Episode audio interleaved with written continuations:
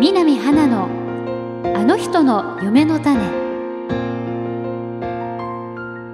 結構私たちってこう落ち込んだ時とかこの曲を聴くと元気が出るなとかそういったこう自分のこうメンタルを保ってたりとか。俺全然そういうのないです。ないですか？は選手もあんまりないんですか？いいやありますよ。絶対ありますよ。ありますよね。はい。だって圭佑もうん。高校の時は試合前この歌聴くんですよって言ってましたもん。うーん。それ何が何聴いてたんですかもう覚えてないんですけど。わ言ってましたよ。じゃあまあ各選手にとってのそのスペシャルソングみたいなのがあるわけですよね。ザスパのスタッフとして試合会場にいてなんかこうあ今日は勝てる気がするなとか会場に入った瞬間に何か分かったりすることってありますか？あ今日はいけるんじゃないかとか。あありますね。それは何第六感的なもの。そう本当第六感ですね。あとはやっぱりその会場入る前のその例えばクラブハウスとかホテルでのはい。ミーティングの選手の顔とかそあー。の週の練習の雰囲気とかあとはその前日に選手の体触った感じで自分なりにはいい状態だなって思ったりそういうのが結構ありますね。で五条さんが、まあ、今年10年 ,10 年目11、はい10年目 ?10 年目ということで、まあ、その1年公開っていうことで契約は公開されていくっていうのがあるんですがこの契約っていうのはジャスパでまあ一生やってもいいよっていうものだったと仮定した時ジャスパでずっとやっていく道もある。他に何かやる道もある。どっちを選んでもいいですよっていうのだった場合北条さん他にどんなことをやりたいですか？どのチームどのチームでとかどの国でやりたいかっていうのでも構わないですし全く違う職業で例えばお料理好きだからシェフをやりたいですですけどそのザスパザスパのトレーナー以外で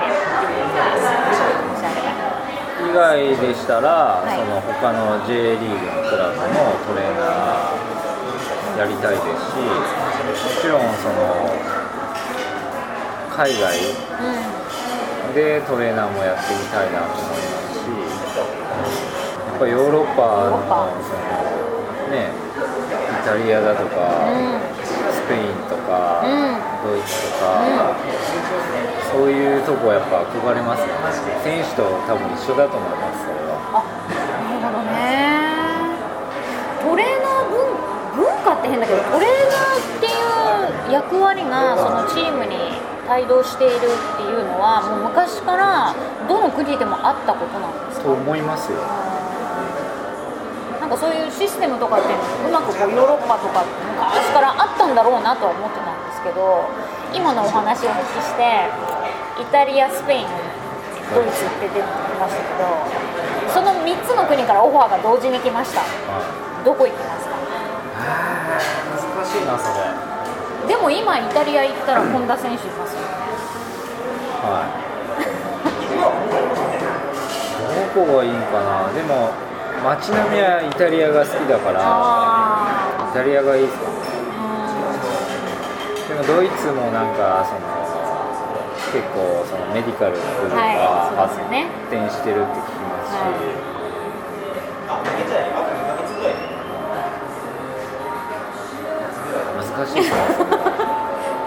悩みってことですね嬉しい、多分すぐ行くと思いますよ。変な話、本当今より全然給料低くても行くと思う。経験っていうところ経ですね験ですよね。なんか新しいもの見たいなと思いますし。J リーグっていうそのシスシステムっていうのかなあの形がすごくドイツのリーグをモデルにしてるっていうふうにあ、そうなんですよね。そう。100年構想っていうのも全部あそこに近づけていこうと J リーグはしていてこれは私の個人の思いとして北条さんにどこにも行ってほしいんだけどドイツで1年なんかこう基本っていうかこうドイツのトレーナーとはみたいな勉強してもらってその後にイタリアに行ってもらって本田選手で勝手な本当にイメージですけどスペインでもうなんかこうやりたい放題のところ いろいろまとめてもらってその3年の経験を持って草津に帰ってきてもらういいですね。でも実際あれなんですよ。ドイツにしろイタリアにしろスペインにしろ、はい。日本のトレーナーがもう活躍してるんですよ。そうなんですか、はえー、じゃあ全くない話ではないですね。いそうですね。ただもうそれはもう自分で切り開くしかないですね。切り開いてください。開きたいですね。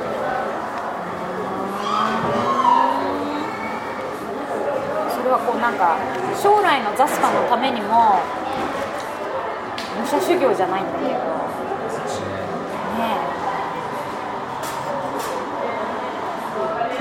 それでも10年目ですけど本当最近つくづく思うのは新しいものに挑戦したいっていう気持ちがこの23年本当強くなってそれは本当事実で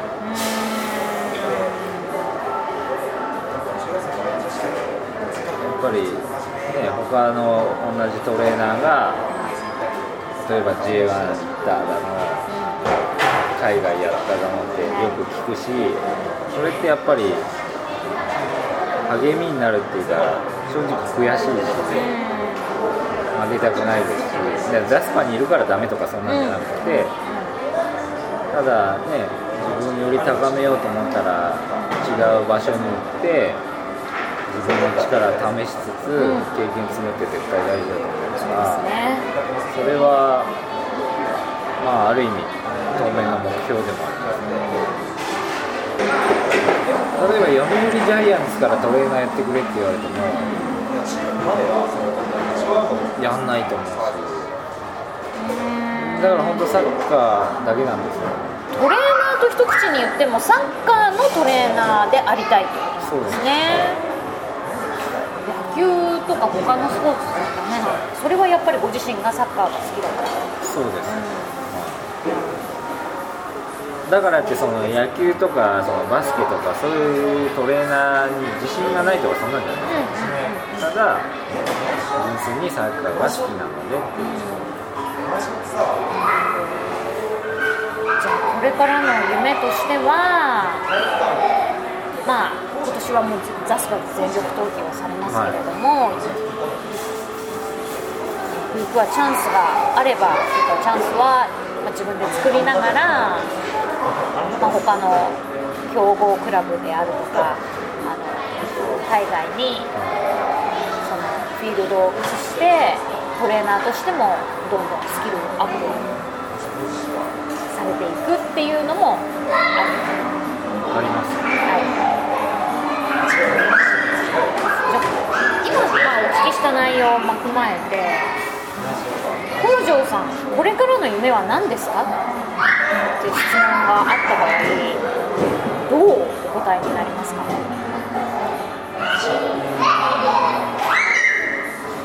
夢。はい。当面の目標とかでもいいですか？あ当面の目標は？今日はそうですねそのある程度まではもうこのサッカーっていう業界で、まあ、トレーナーとしてお金いただきつつ携わっていけたらなっていうのが目標であり自分がやるべきことだと。思います、まあ、夢になってくると徳永英明みたいな歌手になる。歌手になる。これは夢です。なるほ目標はそのサッカーっていう中でひたすら頑張る、どスタジオはじゃあザスパ草津群馬のトレーナーとしての目標っていうのは何ですか？い、まずは怪我人を出さないで、まあ、これはトレーナーとしての目標か分かんないんですけどやっぱチームと一緒に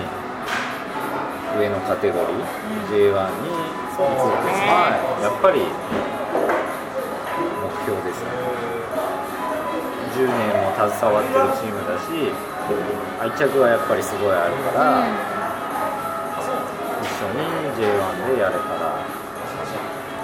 一番もしかしたら幸せかも、南花のあの人の夢の種。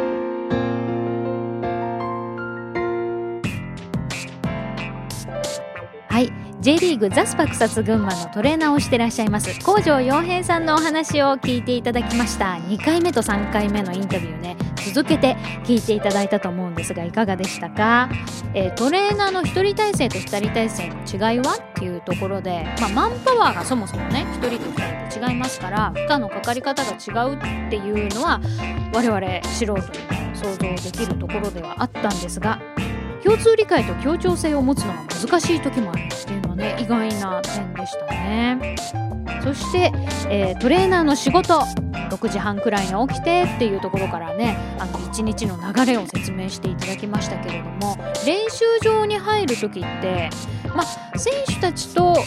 一緒に入るんじゃなくてちょっと早めに行くんだろうなとは思ってましたけれども70分前に入るっていうのはねあの意外と1時間以上前ですからあの準備にきちんと時間をかけるんだなっていうのはあの正直にこう感じた点でしたね。オフの次の日の練習というのは午前と午後1日2回ということですからその練習の、えー、各70分前には、えー、入るということで午後の練習の時なんかはね午前中あった場合には結構忙しくされるんじゃないかなという、えー、ふうに感じました。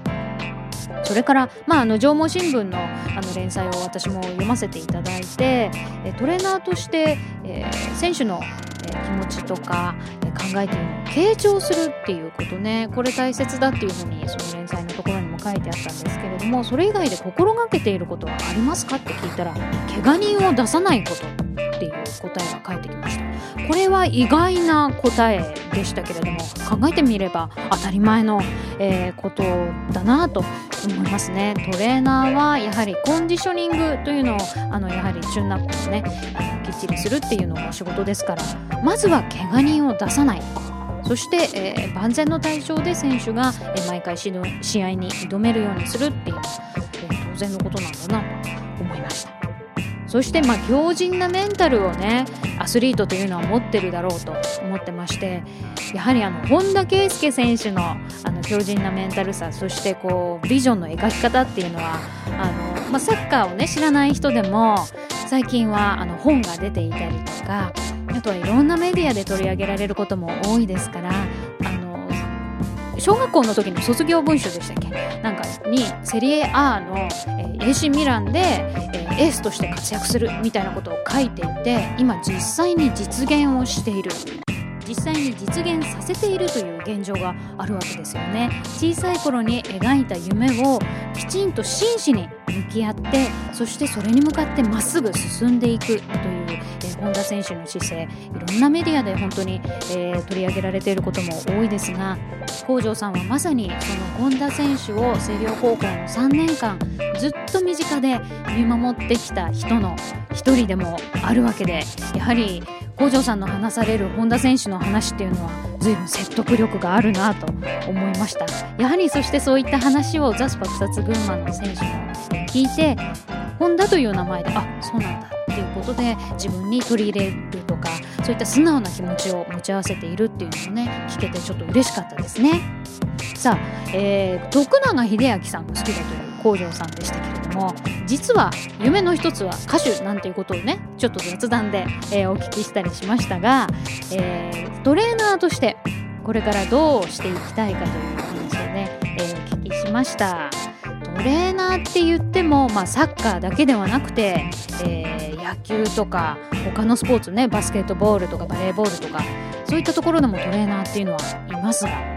やはり工場さんはサッカーのトレーナーをやりたい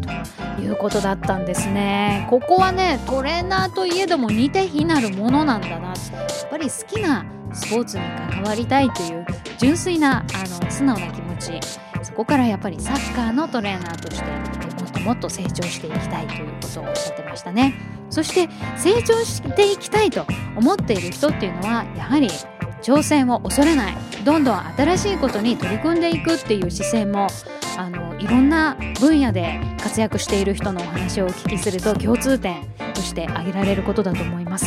工場さんの場合もサッカーのトレーナー。まあ、J リーグのチームのトレーナーをやっていきたいけれども海外のチームのトレーナーもチャンスがあればぜひ挑んでみたいというふうにおっしゃってましたね。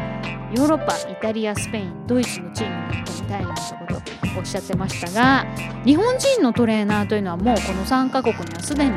え、いて活躍されているということだったので全く未開の地ではないわけですよね日本人にとって。もしかしたら工場さんもいつかヨーロッパのクラブチームで活躍する日が来るのかななんてこともちょっと思ったりしますがでもやっぱりザスパ草津群馬に戻ってきてほしいなと本当に思いますね。工場洋平さん今回は素敵なお話をたくさん聞かせていただきましてありがとうございました。